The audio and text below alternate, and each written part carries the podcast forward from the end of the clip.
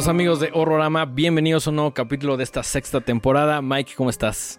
He estado. He, visto, Has visto mejores días. He visto claro mejores sí. días. Sí. Pero no por eso quiere decir que estoy mal. Ok, Estoy bastante bien, de hecho. muy bien, qué bueno. Sí, sí, sí. ¿Tú cómo estás? Bien, todo chido, todo chido. Eh, ¿Qué noticia de actualidad nos tienes el día de hoy? Noticia de actualidad, el día de ayer, o bueno, mejor dicho, la semana pasada, se anunció Ajá. que el legendario Hideo Kojima va a sacar un videojuego con el señor Jordan Peele.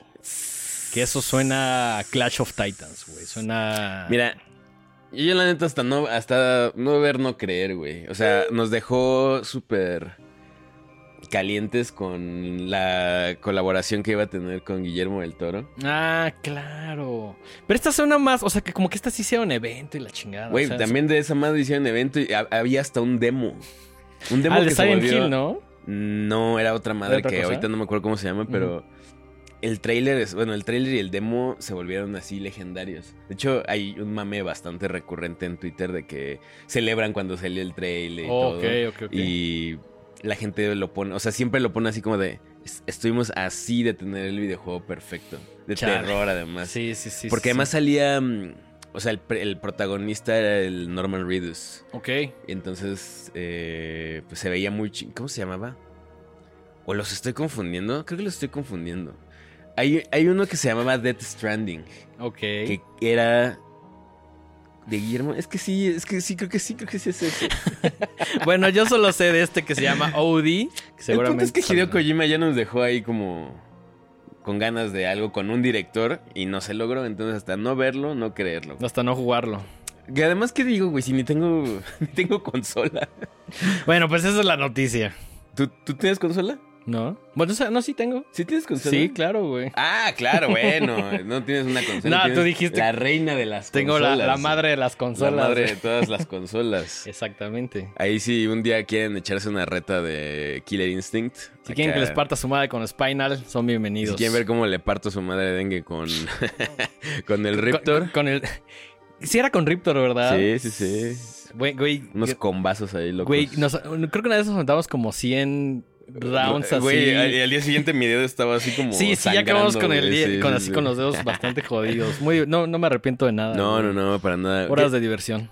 ¿Te late aventarte unos saludillos? Sí, sí, sí. La ya clásica sección. Recuerden que, que eh, si quieren que les mandemos un saludo o tienen alguna cosa que queramos que se comente en el programa, lo único que tienen que hacer es dejarnos ahí su comentario en los videos de YouTube, eh, suscribirse evidentemente. Y pues eso nos ayuda muchísimo para que pues, el programa llegue a más gente y sigamos creciendo. Exactamente. Saludos a um, Sweet Revenge, saludos a Pilar F, saludos a Luis Leal, saludos a mi comadre Daniela Bu, saludos a Asaf Santillán, a Rainy Day Wolf, a Isabel Montt, a mi compadre Eduardo Strange, Vampire Music y Luis Leal. Muchísimas gracias por poner un comentario ahí en YouTube. Recuerden que Los leemos todos. leemos toditos, les damos, echamos un like ahí desde nuestra Toditos. cuenta personal. Este, sí, sí que si quieren algún saludo ah, o que platiquemos específicamente de algo, pues pónganlo ahí en los comentarios y pues ahí les hacemos caso. Así es, así es, así es. El día de hoy les vamos a contar algo. Eh, originalmente íbamos a hacer nuestro ya clásico especial navideño. ¿no? Pero, uno, se me olvidó mi gorrito, Dengue sí lo trajo, pero no por eso vamos a dejar de hacer un par de recomendaciones aptas para las fiestas. No por eso se acaba la Navidad. No por eso se No. acaba la Navidad. Sin embargo, eh, traemos además otra película que, pues no es exactamente de navideña. Digo, hay unos renos. Creo que eso es como lo más, Es lo más navideño. es lo más navideño que, que- que puede, o sea, con lo que se le puede relacionar. Pero nos gustó mucho y dijimos, no, pues sí hay que hablar de ella porque Está muy chida. mucho la pena. Está muy chida y Entonces- además la gente de Netflix muy amablemente nos invitó a verla en la pantalla grande. Como ustedes vean este capítulo, ya este, va a estar disponible em, En, esta en la película. plataforma. llamada Leave the World Behind, que honestamente yo vi el póster y no vi nada más y entré en ceros, pero así, en ceros a la película. Sabía que duraba alrededor de dos horas y media, entonces iba bastante mentalizado. Y además, la gente chingona de Netflix hizo un par de funciones y en la que nos tocó en la mañana. Eh, nos regalaron palomitas, refresco y ese increíble vasito que... Vasito coleccionable que el día de hoy está sirviendo de contenedor para mi café, que ya me acabé, pero... Eh, sí, justo. Yo, al igual que tú, vi el póster y por ahí cuando nos mandaron la, la invitación al mail, eh, pues medio vi como unas imágenes así, como que no quise averiguar mucho porque también me gusta llegar como... A veces me gusta llegar como con completamente la mente en blanco. Y no tenía idea de... O sea, por el título y el póster, que seguramente están viendo ahorita acá en, en la parte trasera, pues se ve una carretera desolada y un venado. Entonces yo dije, ah, bueno, pues se llama Dejar el Mundo Atrás y se ve así como... eh, Este mame de, de cuando era la pandemia y que volvían a ver como animalitos que decían Nature is Healing, güey. Exactamente. Dije, ah, exactamente. pues seguramente es como un pedo así postapocalíptico. Y la neta yo iba un poco, pues como... mm, Temeroso. teme- no sé si temeroso, sino con ciertas reservas, porque pensé tal vez que iba a ser similar a esta película eh, que se llama Bird Box, Mm, de hace un par de años con Sandra Bullock, que la neta mm, no me gustó. No es algo que recomendemos ni de lo que vamos a hablar mucho en este espacio. Sí, no, no, no. Pero entonces dije, ay, puta, seguramente es Netflix haciendo otra película así como postapocalíptica. Y dije, ah, no lo sé. Pero, eh, pues les vamos a platicar un poco de qué va y lo, y lo que opinamos. La película, eh, como dice Dengue, se acaba de estrenar la semana pasada. O sea, ya cuando estén viendo esto ya está en su plataforma. Y la dirige eh, Sam Smale. Supongo que así se pronuncia. No creo que sea Sam Esmail. Eh, Smile, como, como el bodrio ese que vimos Pues no el sé. año pasado. Pues no sé, es- se escribe Smile, así Ajá. con E. Entonces, Díganle como ustedes quieran. díganle como ustedes quieran.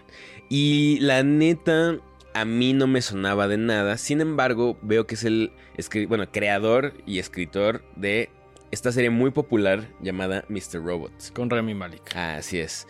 Yo, como ustedes ya lo saben y ya lo he mencionado en anteriores ocasiones, no soy tanto de ver series, entonces nunca he visto Mr. Robot, aunque todo el mundo me la ha recomendado muchísimo. ¿Tú la has visto? He visto algunos capítulos, no ¿Y me te aventé la... Sí, sí me gustó, sí me gustó. Es como sci-fi bastante...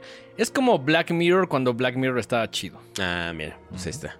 Entonces, pues sí, para los que, los que son fans de, de esta serie, pues seguramente el nombre de Sam Smale les, les ha de sonar conocido. Y la neta es que tiene mucha televisión y por ahí tiene una película que no he visto que se llama Comet de 2014, que la neta se me antoja bastante. Y ya, no, la neta no sabía más nada. Antes de eso tiene Deep Down in Florida y esta es su tercera película, Leave the World Behind, que es una producción de Netflix. ¿Pero ese de Deep Down in Florida no es un corto? No, es película. Ah, ok, ok, ok. Bueno. Eh, ahora, Leave the World Behind está adaptada, a la, o sea, el guion es de, de Sam Smile, pero está basada en una novela de Ruman Alam. Exactamente, que salió en el 2020, o sea, tiene muy poquito. Sí, yo creo que es de esas que jalaron tan chido y se vendieron también que luego, luego compraron los derechos. Y pues bueno, tres años después estamos viendo su adaptación De hecho, a película. Los derechos estuvieron un poquito en disputa hasta que Netflix, pues supongo que a billetazos lo ganó, no lo sé, pero bueno, al final está chido porque la película eh, vale la pena. Yo no he leído la novela, quizá alguien por allá fuera sí.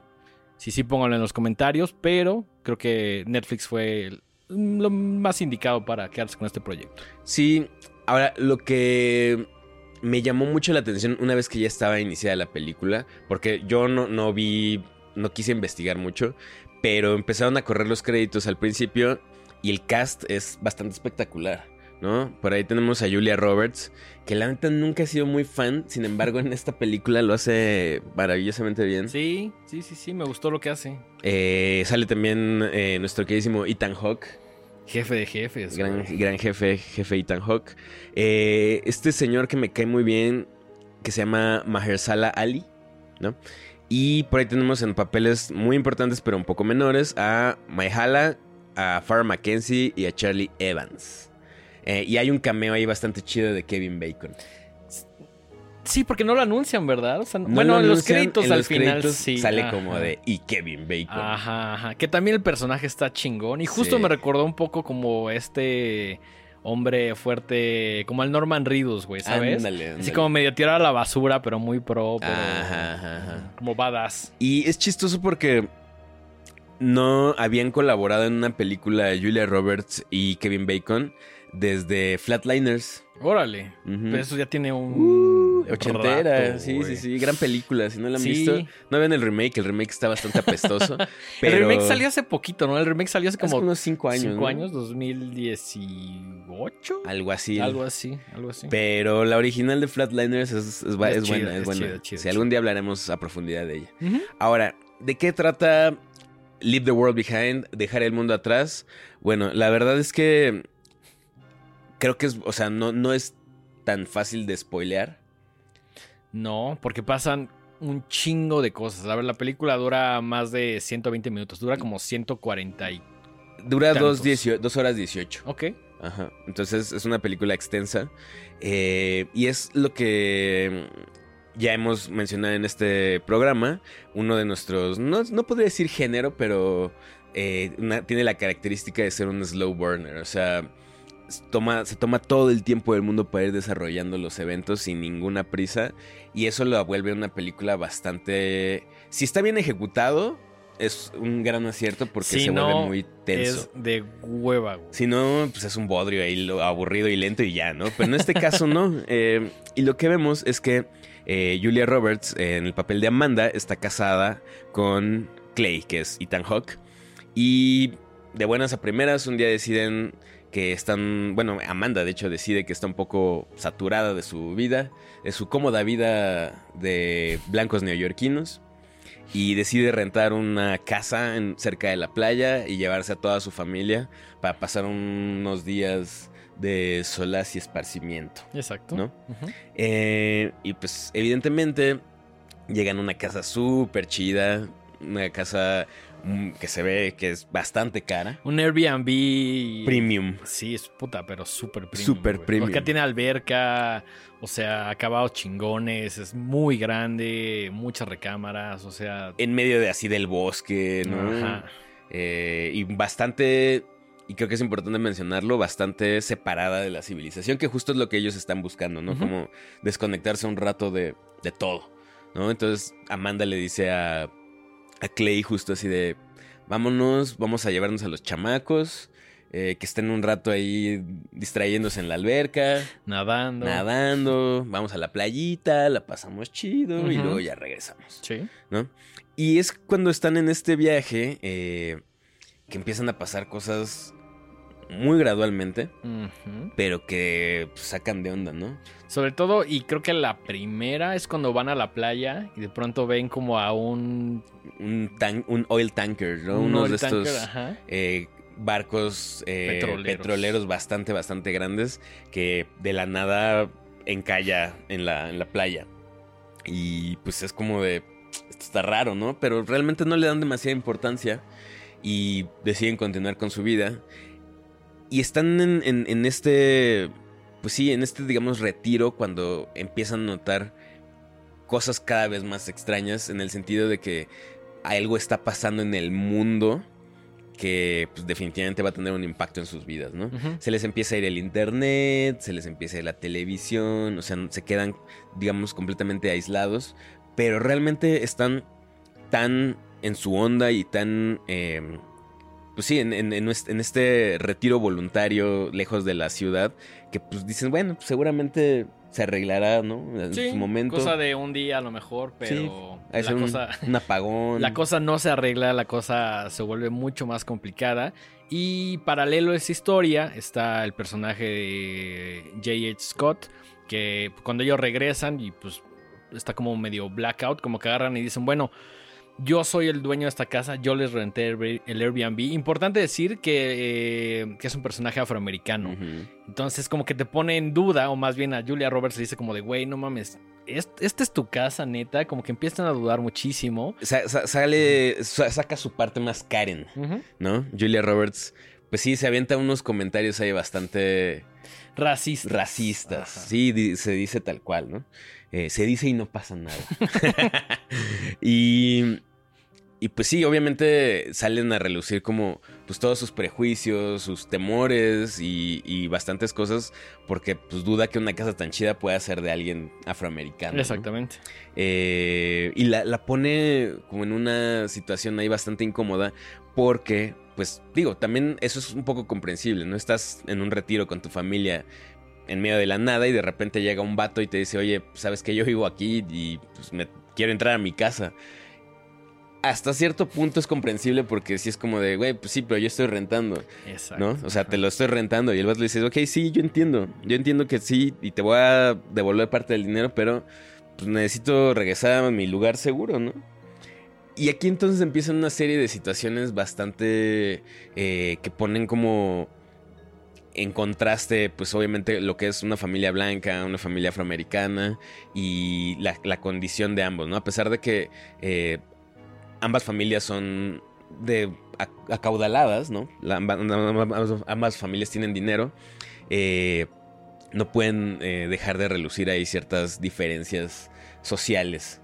¿no? De acuerdo. Y pues alrededor de todo este drama que estamos viendo en este, digamos, microverso de la casa del Airbnb, pues hay todo un caos ocurriendo en el mundo que poco a poco se va desenvolviendo. Exactamente. Y yo creo que hasta ahí podremos dejarlos con el plot. ¿no? Importante decir que las cosas extrañas que empiezan a suceder son varias y que te hacen pensar en algún punto de la película que va por aquí, pero como son tantas, como que hay diferentes caminos, entonces conforme va avanzando la película dices, ah, no era por aquí, es por acá, es por acá, entonces como que va jugando un poco con las amenazas o con las cosas que suceden, ¿no? Sí, que justo es a lo que iba. ¿A- ¿Te, gustó la película? Sí, mucho. Sí, por ahí le puse su buen 4 en Letterbox.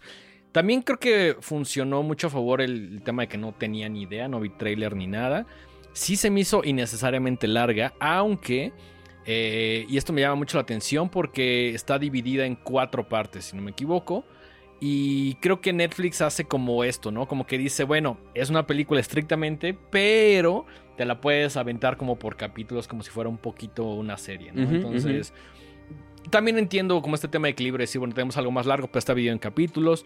Y también está pensada, aunque me gustó y la disfruté mucho en el cine porque tiene cosas increíbles, también creo que está más pensada para la televisión por el tema de los capítulos. Sí, de que a lo mejor no te la tienes que aventar toda de golpes y dos horas y media te parecen mucho, ¿no? Sí, es la segunda película del mes que vemos que está dividida como en, en capítulos y pues no sé si es mera coincidencia o definitivamente las plataformas están pensando justo en hacer como películas cada vez más largas eh, y dividirlas en capítulos para que las puedas ver como a tu ritmo, ¿no? Porque igual y sí, para algunas personas dos horas y media o más Es demasiado. puede ser demasiado y pues, no, a lo mejor no tienes el tiempo, ¿no? O sea, a lo mejor muchas, muchas veces la- las personas como que siento que quieren ver una película y dicen, bueno, me, me echo algo antes de dormir o en la tardecita, pero dedicarle dos horas y media, tres o más, pues sí te requiere ahí un tiempo que Claro. a lo mejor no tienes, ¿no? Entonces, el hecho de que esté dividido en capítulos, pues creo que te puede facilitar esta labor. Sí, definitivamente. Yo creo que la mejor experiencia sí fue como la vivimos nosotros en el cine. Y de corrido toda. Sí, yo en la última media hora ya estaba así como... Pero la verdad es que no es para nada una película aburrida. Es una película súper, súper entretenida. Que tiene un humor que fue creo que las cosas que más me gustó. Tiene un humor El- muy, muy negro, El- muy Ajá, fino. Exactamente, ¿no? O sea, exactamente. tiene ahí este eh, humor seco que a mí me gusta mucho, ¿no? O sea, no es, no, es, no es el chiste de pastelazo, No, no, no, son situaciones, eh, pues, estrambóticas o, o, demasiado como políticamente incorrectas. Por, el, por el simple hecho de serlo, ¿no? No, no, no. o sea, no, son, es como muy por las circunstancias y porque, pues, la- o sea, lo que decíamos el otro día, no todo siempre es tan solemne, ¿no? A veces uno dice alguna estupidez y es chistoso, ¿no? Y funciona bastante en esta película porque al final del día el contexto son dos familias muy diferentes que quizá las une como estar en el Airbnb y que ambas tienen posibilidades. ¿no? Sí. Sí, sí, sí. Y que están tratando como de pues no de decir salvarse, pero como de averiguar qué diablos está pasando, porque la situación se pone bastante, bastante complicada. Y, y, algo que me encantó es que es muy contemporánea. O sea, es algo que podría suceder fácilmente el día de hoy, ¿no? Y que involucra los celulares, que involucra la tecnología, que involucra el Airbnb, incluso hasta los temas de nostalgia, que hay uno en particular muy divertido, creo que está bien aplicado. Sí, sí, sí. Eh, sí. sí me gustaría hablar un poquito más, pero si no la han visto, póngale pausa a este video y luego regresen. Exacto. Porque creo que vale la pena explorarla un poquito más de, esto, ¿no? Eh, como decía Dengue, conforme va avanzando la película, y creo que es uno de sus grandes aciertos, uno tiene ciertas ideas y uno empieza a reconocer ciertos como tropos en las Ajá. películas y dices, ah, ya sé de qué va a ser. ¿no? Por ahí de repente me recordó a esta basura de película llamada The Happening de M. Night Shyamalan. Sí. Y yo dije, puta, donde salgan con que es esa, o sea, es como algo similar, me voy a encabronar muchísimo. Sin embargo, es, no, no va para, eso es lo chido. Todo lo que crees que va a pasar, no es. Te lo van como cam- Te lo van co- cambiando. Como que te lo van zigzagueando y- Ajá, y, de pronto como que crees que va por aquí y luego cambia y luego vuelve a cambiar y luego ya ves como algo un poquito más grande como la big picture. ¿Sabes? O sea, me gustó mucho la resolución. Mi tema que no fui tan fan, y aquí es donde le pongo un pequeño pero a la película, es que te explican lo que ya hayas visto en menos de dos minutos, güey. O sea, como que de pronto llega un personaje que te dice, ah, es que bla, bla, bla. Y es como, ok, pero siento que lo, o sea, lo pudieron haber todavía desarrollado un poquito más que a que te explicaran toda la película. O sea, la sentiste medio rusheada al final. Sí, sobre todo cuando ya tuviste dos horas para... Sí, poner como en contexto y crear, ya sabes, como una situación, un ambiente, etcétera. Pero sí siento que esa entrega me lo hubieran dado un poquito más... menos apresurada. Ya. Es creo que mi único comentario y algunas cosillas ahí de CGI que a mí honestamente no me importa porque pues sabemos que el CGI no es perfecto, ¿no? Aunque bueno, si se hubieran usado siervos de verdad, otra cosa hubiera sido, ¿no? Fíjate que una de las cosas que más me gustaron fue la dirección de cámaras.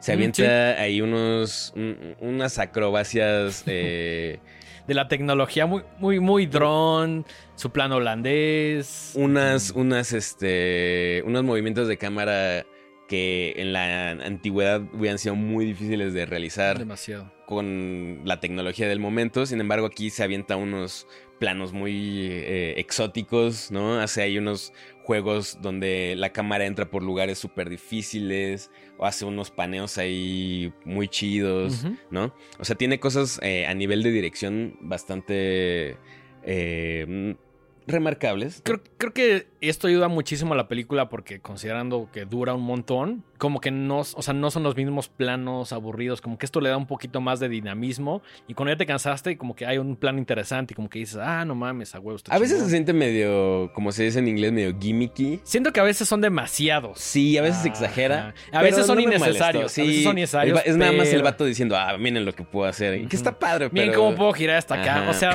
que al final del día lo agradezco. O sea, prefiero eso que al plano tradicional. Pero en algunos momentos sí es como medio gratuito. Pero no es algo que afecta a la película en ningún sentido, ¿no? Claro. Eh, algo que me gusta mucho de la película es lo que mencionaba Dengue. Y es como las críticas que hace a, a muchas cosas, ¿no? Tenemos, por, por un lado, por ejemplo, le, pues sí, justo estos, estas ideas que tiene muy arraigada la gente blanca de Estados Unidos. Hace por ahí un, una crítica como al uso de las armas. Eh, hay un personaje increíble de, que es la, la hija de esta pareja, Amanda y, y Clay, que está... Y, y creo que sus, su- sus intervenciones, a pesar de que no son pues las más grandes en la película, creo que son de las que más me gustaron. Es una niña de unos 13 años, ¿no? Que está obsesionada con un programa, un programa de la televisión. Un horrible programa en la televisión. Y... ¿O te sigas fan? No, no, para nada.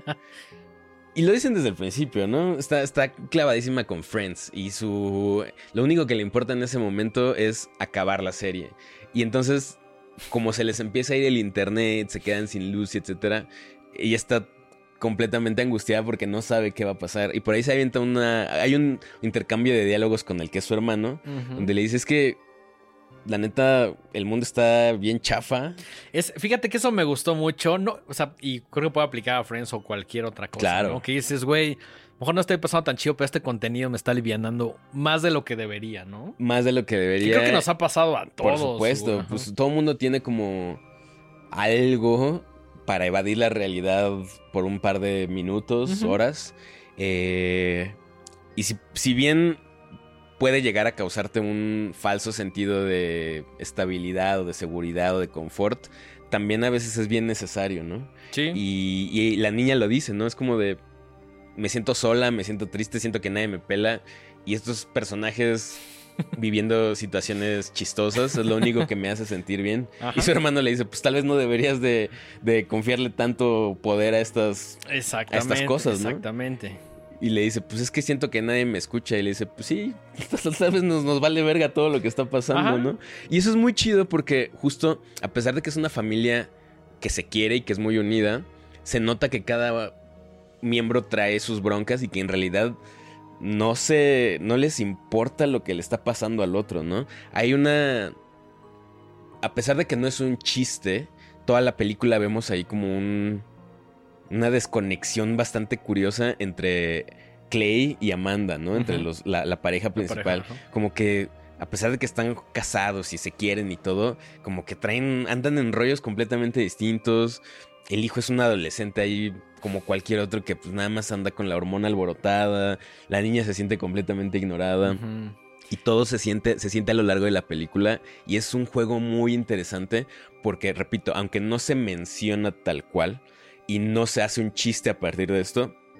Creo que ayuda a que ciertas situaciones ocurran como, como las vemos en la pantalla, ¿no? O sea, ayudan a que la, la trama lleve un ritmo bastante interesante. Fíjate que la familia me recordó un poquito, un poquito a Little Miss Sunshine.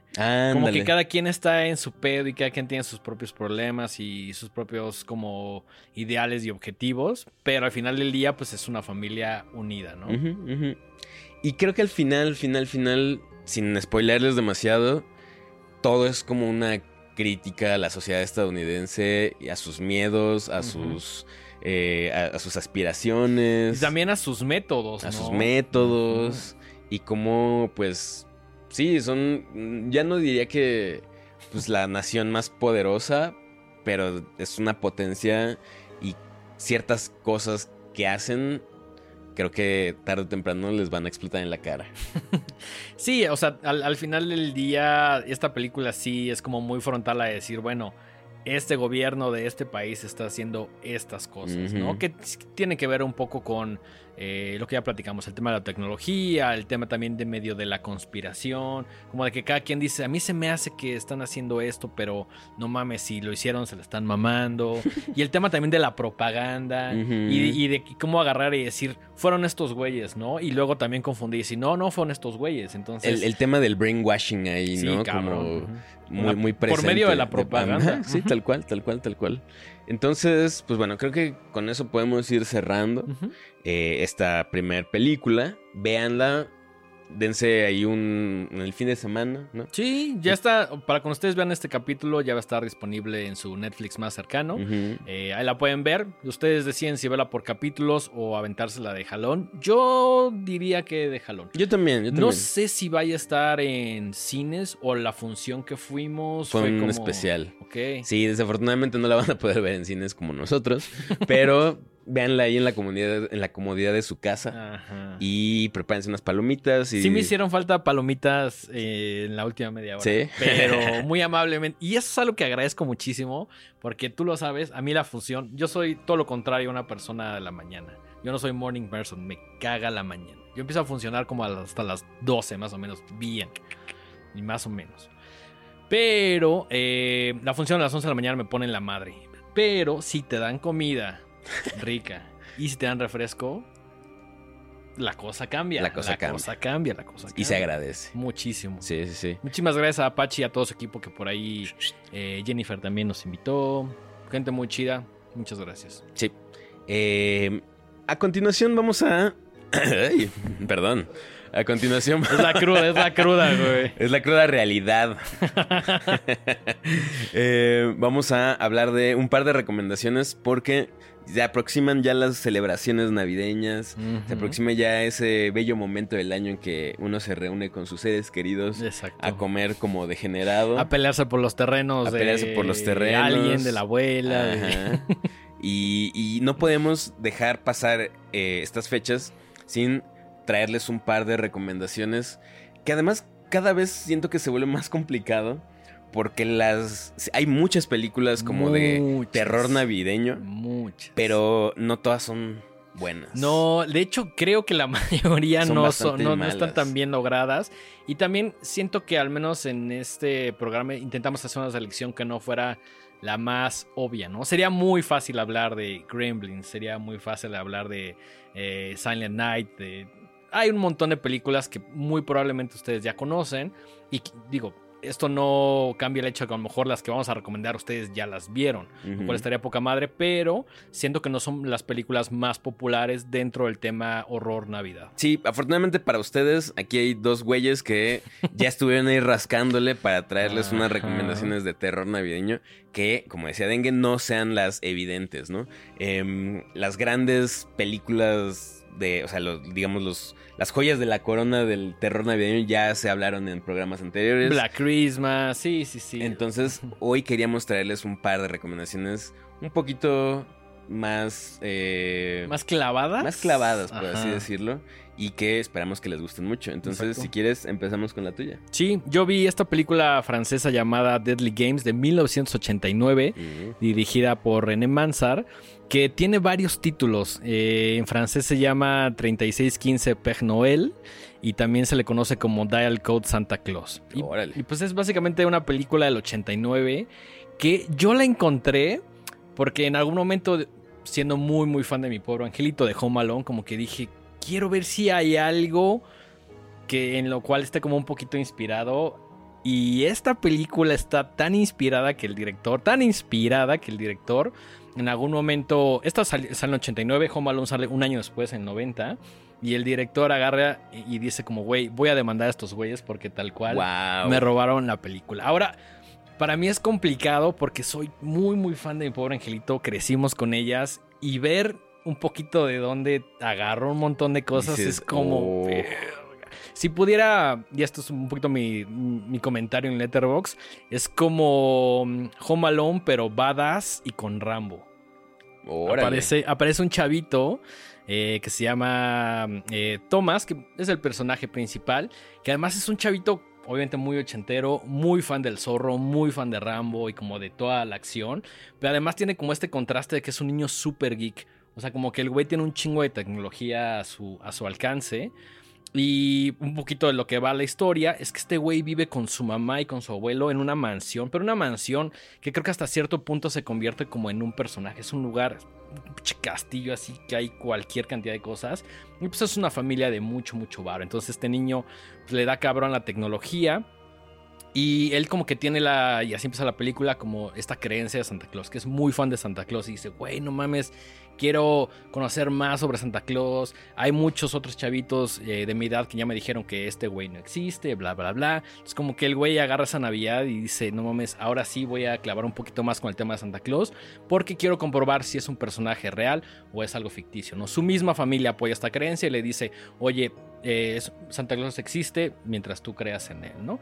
Entonces está muy cagado porque agarra como una máquina que se llama Minitel, ¿lo ubicas? Mm, El, el Minitel es como una onda pre-internet Ok. que era como medio popular porque incluso yo dije, güey, ¿qué puedo con esto? Y ya como que me clavé un poquito más. Y era como una computadora que estaba obviamente conectada como por las líneas telefónicas, como por el tema del, del internet. Y podía, había como foros, entonces podías como escribir. Entonces este güey contacta a Santa Claus y le empieza a escribir y como que dice, ah, no mames, sí es real. Y su amigo le dice como, no mames, es un pinche mono ahí salido de quién sabe dónde, ¿no? Es un, Un gordo ahí viviendo en el sótano de su jefa. Exactamente, Ajá. exactamente. Y eh, pues ajá, como que a la par está un güey que, que está como desempleado, que está en situación de calle y dice, bueno, yo quiero ser Santa Claus, ¿no? El güey empieza a trabajar de Santa Claus hasta que llega un chavito, le jala la barba, así como cuando Bart descubre que Homero. Homero es Santa Claus. Y este chavito como que eh, se pone a llorar porque pues este güey le dice como... Creo que lo, sí, ya me acordé.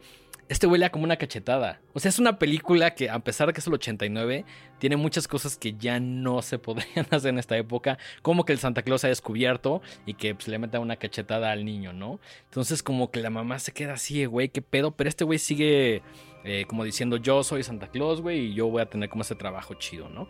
Entonces eh, de pronto la mamá se va este güey se queda en su casa y porque la mamá trabaja muchísimo como en un diario. Entonces este güey, eh, este güey, el vagabundo, agarra, se disfraza de Santa y lo que quiere es meterse a asaltar esta casa donde hay cualquier cantidad de cosas, este castillo increíble, ¿no? Entonces Thomas lo está esperando y de pronto está como escondido bajo de la mesa y tiene por ahí un perrito y ve cómo llega Santa Claus. Y Thomas está así no mames, es el mejor día de mi vida, soy bien fan de Santa Claus, voy a ver qué pedo.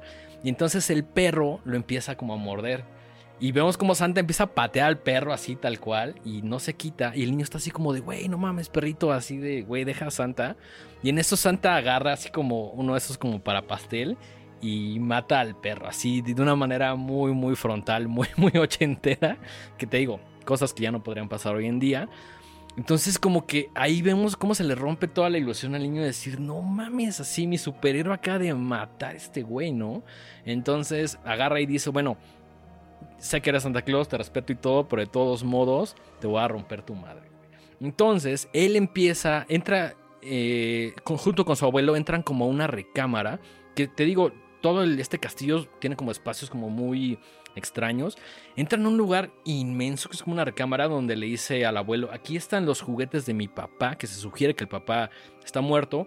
Y también están los juguetes de su papá. Entonces hay una cantidad de juguetes, pero así bestial. Entonces lo que el niño agarra muy inteligentemente es estos juguetes y todos los convierte como en armas. Ok. Que eso sí me gusta más de Home Alone porque tiene más sentido. En Home Alone como que la onda era, bueno, voy a agarrar un lo que tenga ladrillo, lo que sea. Y acá agarra los juguetes que pertenecen a la familia y esto para mí tiene más sentido. Entonces, el resto de la película es básicamente cómo este güey está como luchando contra este santa maldito que nada más quiere robar y matar gente. Está muy, muy chingona. Eh, me encanta el tema de los juguetes porque además, como es un legado que viene de familia, tiene un arsenal inmenso, O sea, y el güey sabe mucho de tecnología. Tiene como este. ¿Te acuerdas del mm, Power Glove de Nintendo? el güey tiene uno muy similar. O sea, el güey tiene una tecnología cabrona, tiene cámaras y esto le ayuda y ayuda mucho a, enfrentar a este, a este Santa Claus, ¿no? Yo no tenía ni idea de la existencia de esta película, qué chido. Yo la neta hasta que la busqué y también no soy muy fan del cine francés, pero dentro de lo que he visto eh, en cuanto a horror y Navidad, creo que esta es una de las más chidas. Y justo yo la vi más como por el tema de morbo, decir qué tan parecida es a mi pobre angelito. Y pues la neta sí se parecen bastante. Esta película tuvo un revival de 2018 en el Fantastic Fest ahí en Austin que por tema de remasterización como que decidieron, decidieron reestrenarla, entonces eso le hizo que cobrara un poquito más de popularidad. Y en el Festival de Italia, en el Fanta Festival, eh, ese año ganó Mejor Director, en 1990. Hay mucha gente que la considera una película de culto. Yo creo que se ha ido a hacer un poquito más popular conforme pasan los años, lo cual está poca madre. Y también me da como esta cosa de decir, sí, Home Alone sí toma mucho, mucho, mucho. Aunque el chavito, digamos, Kevin McAllister pues, es un personaje como más amigable, ¿no? Y este también, pero el hecho de que tenga un mullet y de que sea como Rambo es una cosa muy, muy chingona con la cual conecté montones. Entonces... Ya es mullet, venga. En algún momento lo tuve, en, la prepa, sí. Y recuerdo que todo el mundo me decía así como, güey, se ve la verga. Y yo como, güey. Y ahora ya está de moda. Ah, ya está de moda. ¿Otra vez? ¿Otra vez? ¿Otra vez? Pero bueno. Eso un visionario, eres un visionario. no lo creo, pero, pero sí en algún momento de mi vida trajo un mullet. Eh, Deadly Games 1989. Está en el mundo de internet. Creo que no está en ninguna plataforma.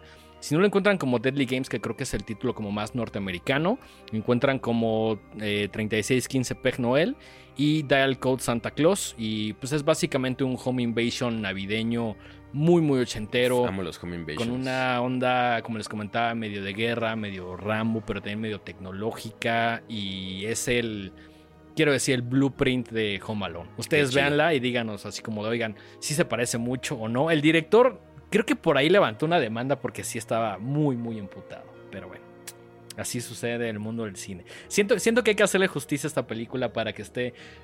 Difícilmente va a llegar a un nivel como de Home Alone. Porque Claro. Home Alone ya es un clásico de Navidad. Y no, y gran, o sea. Es, Es una película increíble, es una Maravillosa, película ¿no? increíble. O sea. acerta- acertó en muchísimas cosas. Sí. Pero, pues está muy chido saber más o menos de en qué se inspiró. Y que esta película que sentó las bases, pues tenga pues cada vez más relevancia también para que pues el trabajo de este director y todas las personas involucradas no quede opacado por la fama de mi pobre angelito. Sí, me encanta que justamente en el, Fanta- en el Fantastic Fest pues, sí se le hace como un homenaje, como, güey, vean esta película, está muy chingona. Y fue cuando cobró un poquito más de popularidad. A lo mejor sin estos premios o con un poquito más como de hype, yo neta nunca lo hubiera encontrado. Pero lo encontré justo como por esa curiosidad de decir cuál es el precedente de, de, de Home Alone. ¿no? Ujú. Ok, pues bueno, ahí la tienen la recomendación de dengue. Se me antojó muchísimo. Está chida, te va a gustar, te va a gustar. a hacer uso de mi membresía del, del Festival Torrentino Con, para... con tu VPN. como- Necesitamos un sponsor de VPN, güey. la neta sí, eh, la neta sí. sí si alguien sabe de alguien que quiera patrocinar este espacio con un VPN o con, con algo divertido o chido, pues échanos un mensajito por ahí. Así es, así es. Vamos con tu recomendación. Ah, sí, sí. Eh, yo igual, o sea, Dengue lo sabe, ustedes lo saben, lo he comentado muchas veces. Yo lo sé, tú lo sabes, ustedes lo saben. Todos lo sabemos, lo, se ha mencionado aquí. Soy muy fan de las películas con niños. ¿no? Porque uno, creo que es dificilísimo trabajar con, con Claro. chamacos, ¿no? Porque pues obviamente Son niños. son niños. y dos, porque me gustan mucho estas películas donde eh, los niños se tienen que enfrentar como a cosas de adultos. Eh, me gustan mucho los coming of age. ¿no? Eh, y dentro de toda esta clasificación, creo que eh, la, la división niños malditos me fascina. Un Children of the Corn, un- un Hay- Daumen. Hay un montón, hay un montón. Hablando de, de justo de mi pobre angelito y de Macaulay Culkin, ¿te acuerdas de esta película The Good Son? Sí, claro, sí, sí, clásico los 80. ¿Cómo le pusieron aquí? El ángel malvado. El ángel así, malvado. ¿no? que, si no me equivoco, salió como un poquito después de Home Alone. Y también creo que por eso no gustó. Y también aparece este. mm, El güey Spectre Vision, Frodo. El, el Frodo, ajá, el señor Don Frodo. Que es amigo de Jorge, güey. Sí, sí, sí, Y que sí. además, como dato curioso, ese güey es bien fan de la música y se echa DJ sets. ¿Cómo se llama? Wood. Elijah Wood. ajá. Elijah Wood, cállale al programa, güey. Tengo tantas preguntas. Uta. Muchísimas. Algún día, algún día Elijah Wood estará aquí sentado compartiendo espacio. Y con además, ese güey es bien fan de Plastilina Mosh. Además. Pero esa es otra anécdota. Ah, sí. Pero bueno, Pero bueno, entonces. esa película es- Ángel ese- Malvado también vela está chida. Ajá, y también es como, digo, no es navideña, pero también es como, siento que es como este mood así frío, ¿no? Eh, entonces, bueno, eh, esas películas con niños malditos me fascinan, ¿no? Son, y, y es difícil encontrar una buena. Entonces, eh, la película que yo traigo se llama The Children, tal cual, así, Los Niños. Una película de 2008 Ok. que además sí se siente muy 2008, y lo digo en el mejor sentido de la palabra, porque una de las protagonistas es una chavita como de 16, 17 años, y sí, o sea, a la vez sí es, es evidente que es del 2008, ¿no? Trae así como una faldita de mezclilla, trae el pelo así como relamido y morado. Y Es, como es un look muy 2000, finales de los 2000, ¿no? Muy white 2K, ajá. ajá, este, calcetas altas, un pin así como de calaverita, o sea, sí es como un cloncito ahí de Abril Lavigne. Conocemos varios. Conocemos varias. Eh, y entonces me llamó mucho la atención que dijiste que pasan muchas cosas en la película que tú nos recomendaste que actualmente ya no se podrían hacer. Ajá. Ahorita voy a, a hablar de eso. Eh, ¿De qué va? Ah, bueno, es una película de 2008. Entonces, sí es importante tener esto en, en mente también. Eh, la película la dirige Tom Shankland, que la neta tiene mucha televisión. Ha hecho eh, hay eh, varios episodios de House of Cards, de varios shows de Marvel. No tiene tanto cine, o sea, tantas películas, ¿no? Ok. Eh, y la escribe Paul Andrew Williams y tan tan. No, la- lo- algo muy interesante es que no.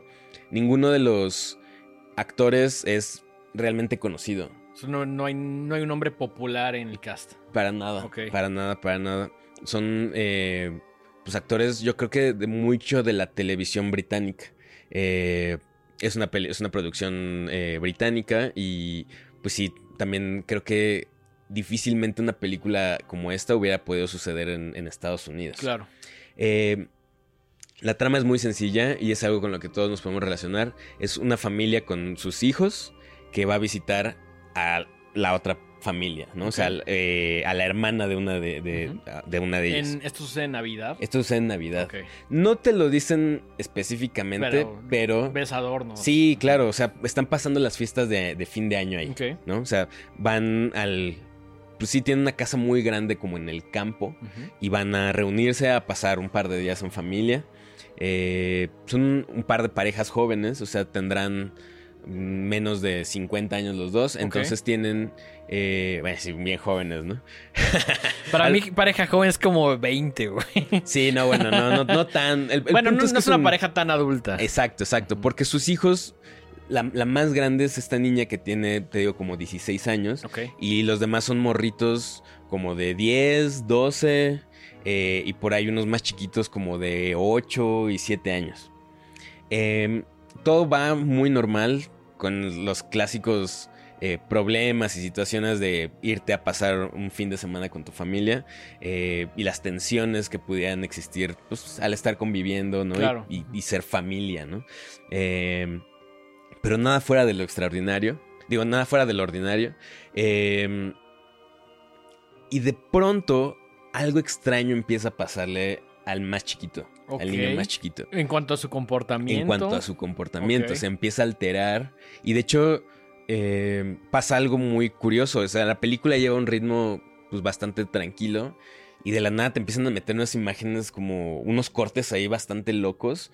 Como como flash. como flashazos de cosas. No, como flashazos de, de, de imágenes medio como fuera, sangrientas. ok, como fuera de contexto. Ajá, que dice, a ok. caray, a caray, ¿qué onda? Ajá. ¿Qué está pasando?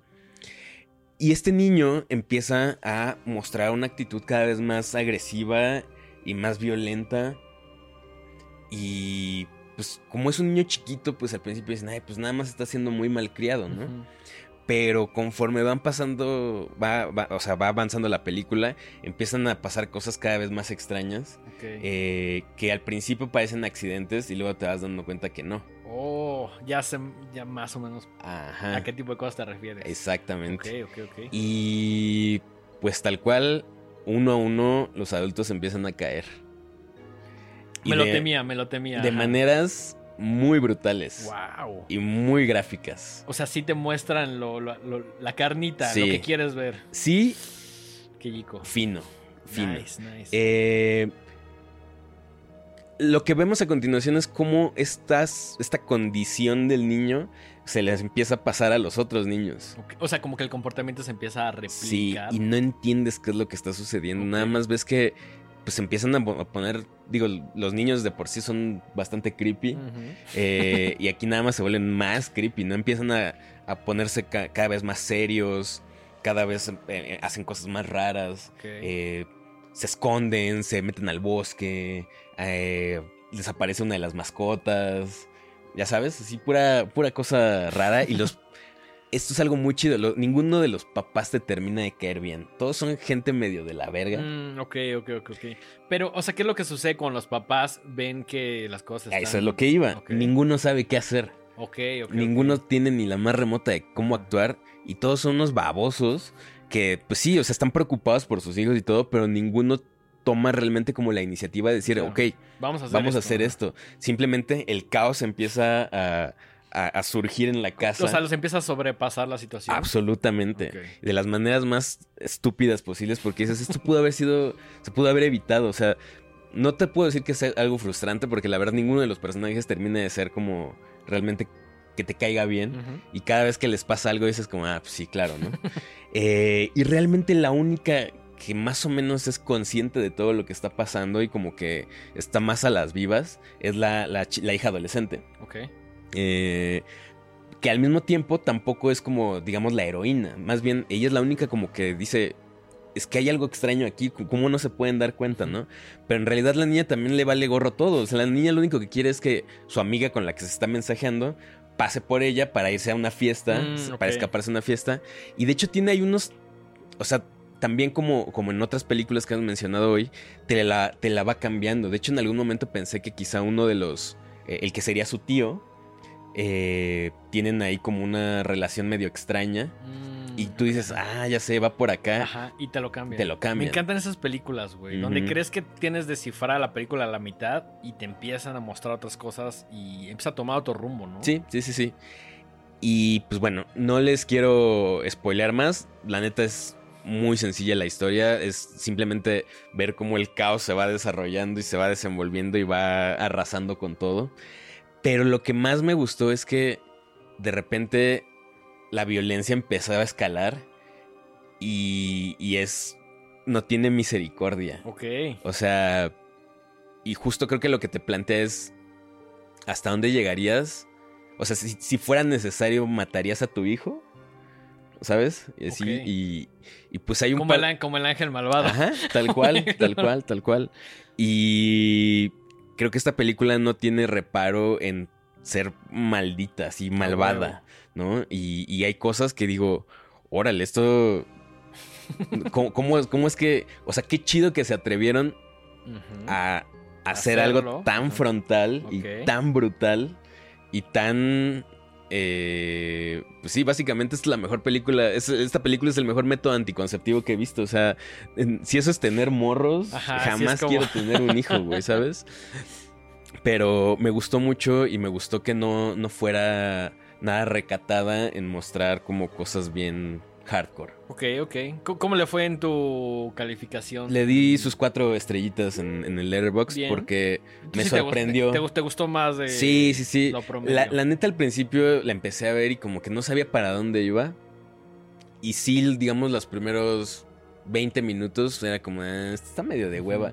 Pero de repente le suben a- a- al acelerador y jamás baja. Qué chingo. Jamás baja, simplemente se va poniendo cada vez más Merol. Y tiene unos momentos bastante, bastante tensos que sí me, me descubrí a mí mismo así como de... Chale, chale, chale, chale, chale, ¿qué va a Me pasar? encantan esos momentos. Me encanta cuando todavía una película te logra causar esta sensación. Sí. O que tiene mucha tensión. Que dices, no. O sea, que realmente, legítimamente estás emocionado. ¿no? Sí, sí, sí, sí, sí, me la estaba pasando muy bien y no quería que se acabara. Qué o sea, chingo. es una película relativamente corta, dura una hora veinticuatro. Ah, pues. O sea. Sí, sí. No, no, no le sobra. no, nada. no, no, no, no, Bien editada, le llaman. Sí, bien editada. sí, sí, sí, o Bien sea- escrita y bien editada. Muestra lo que tiene que mostrar en el tiempo correcto y tan tan. No, no, no, no, no pierde el tiempo ahí con sutilezas. Eh, se va directamente a la yugular en cuanto empiezan a, Qué a- acelerarle. Y como te digo, esta tensión se mantiene hasta el final de la película. ¿Y cómo llegaste a ella, güey? ¿Ya la tenías en tu watchlist o...? Sí, pero mm, la realidad es que la tenía en mi, en mi, en mi watchlist y no... Como que pues la, la- la eché por ahí porque dije, ah, pues Es en que uno algún tiene en el momento lo veré. un chingo de cosas, güey. Y solo se suma y se suma y se suma. Yo creo que Letterboxd nos debería de patrocinar porque hablamos mucho de Letterboxd. Últimamente, sobre todo esta temporada, y ¿sabes por qué? En mi caso, el señor Rafael tiene la culpa, el señor de 99 palabras. Porque pues, tú sabes cómo anotaba yo mi watchlist, pues así, en Pues una como a nota la- de texto, ajá, la vieja escuela y me dijo, no mames, güey, tienes un celular, tienes Letterboxd. Y ya, ya había sacado Letterboxd desde hace un chingo porque nuestra comadre Cris Onava eh, también como que nos dijo, oigan, pues está la opción. Yo lo saqué y dije, nah, ¿esto qué? Y ahorita para el watchlist me funciona perfecto. Yo sí puedo decir que soy un early adopter. O sea, yo me enamoré de esa, Claro. de esa red social. Sí, al menos, pues sí, en 2019. O sea, yo, yo tendré como unos, ajá, dos, tres añitos con mi cuenta. Ujú. Porque, digo, esto no es ningún comercial de Letterboxd, pero... Oh, sí. no- o sí, ojalá fuera un comercial de Letterboxd. Ojalá, güey. Ojalá nos pagaran por lo que estamos diciendo, pero... a Ojalá nos dieran una suscripción premium, nada. O sea, no, Mínimo no se pidieron millones de dólares. No, no, güey. no, mínimo una suscripción premium, ¿no? Que tampoco, que, que eso también está padre, ni siquiera es necesario tener la premium. Tiene ciertas cosas ahí chidas. sí, unos anuncios por ahí, pero nada grave, o sea.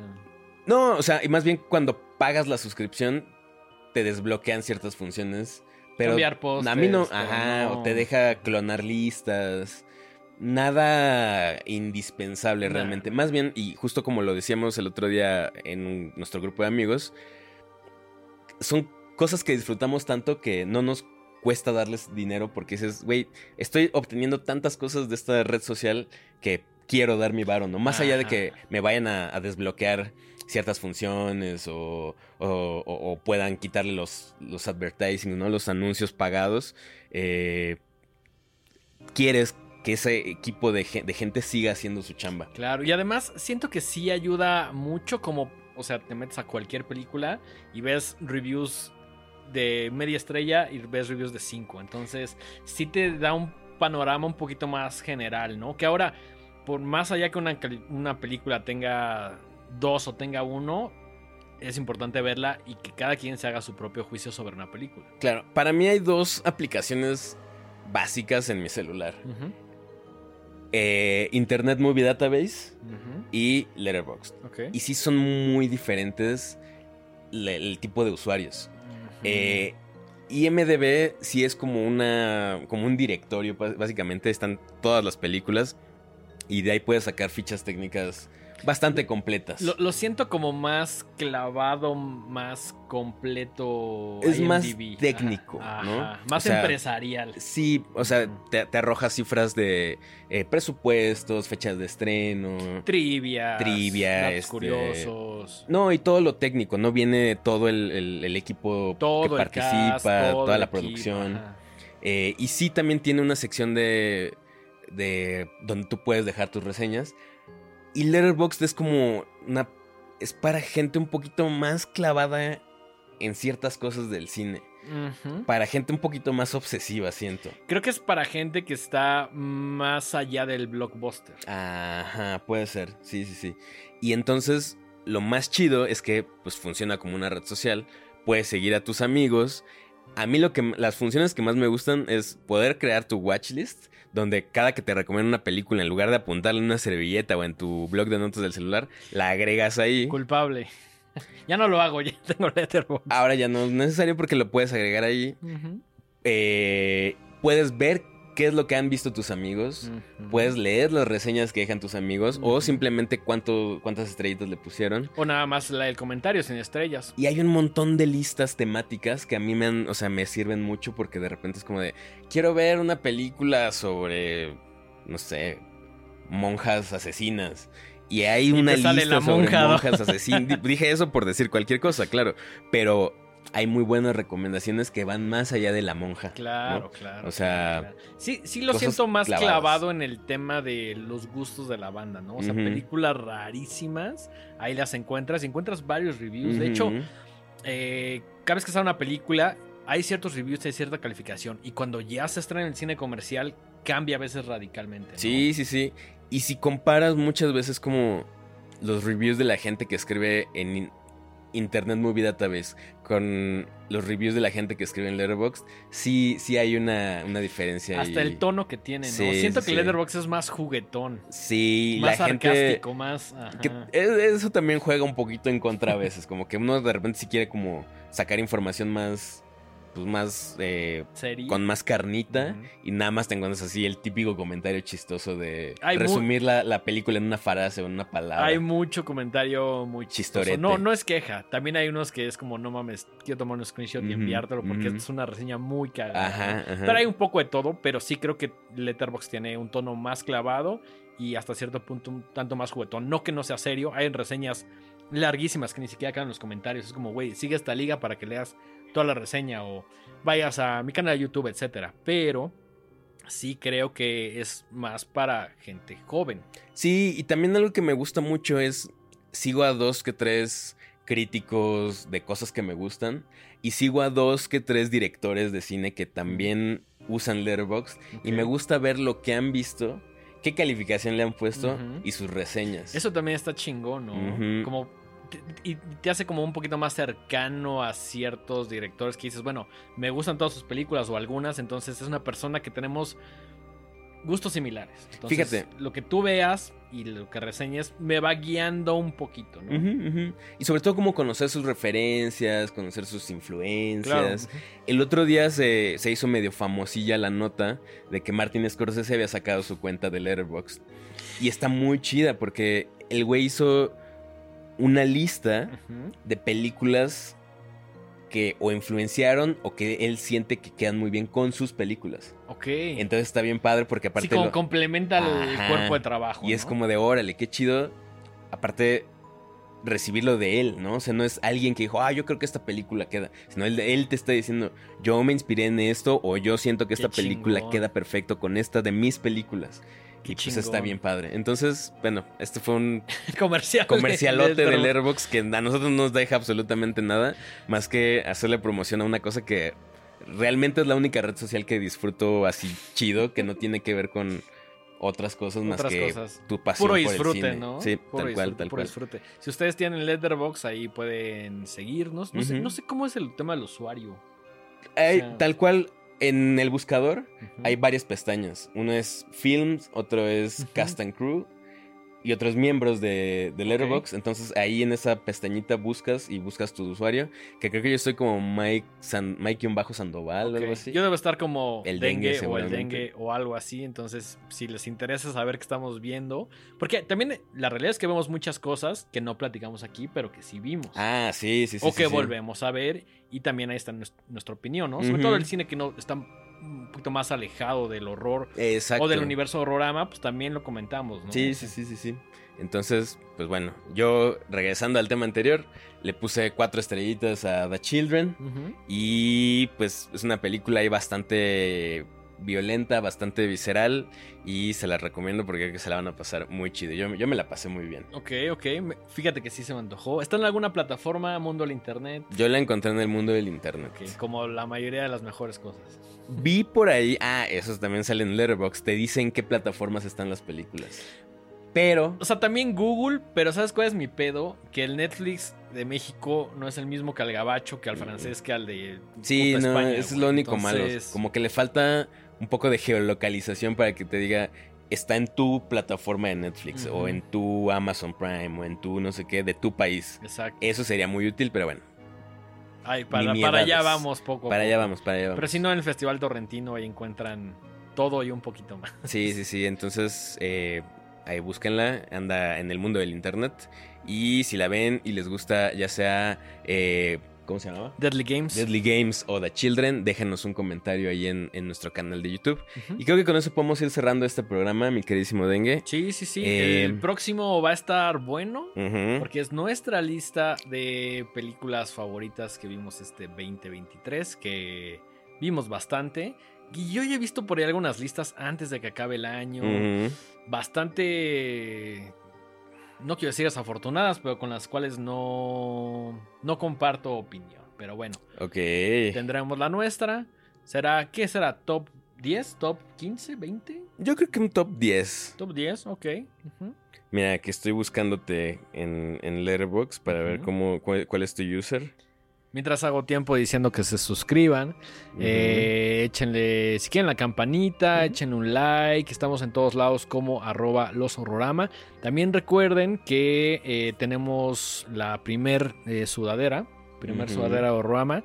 Creo que todavía para este punto ya va a estar en otro precio. Entonces, gracias a todos los que la compraron antes. Así es. Eh, muy probablemente ya va en camino a sus hogares, pero si quieren una, pues por ahí nos pueden echar un mensajito. Es la primera sudadera que hacemos, aprovechando pues, obviamente el frío, el desgraciado frío que hace en diciembre y en enero. Sí, eh, recuerden que este programa lo encuentran en todas las plataformas de streaming de audio como Horrorama y en nuestro canal de YouTube también estamos como Horrorama y en todas nuestras redes sociales como arroba los Horrorama. Exactamente. También si ustedes quieren compartir alguna película navideña que no sea tan popular, pueden hacerlo en los comentarios de YouTube. Eh, Mike, tus redes. A mí me encuentran en Instagram. Perdón, aquí yo sí hice un desmadre con mis users.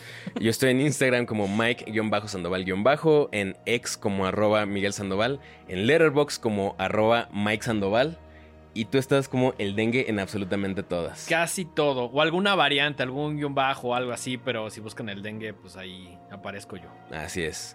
Entonces, esto fue otro episodio de Horrorama. Nos vemos en la siguiente entrega. Hasta la próxima.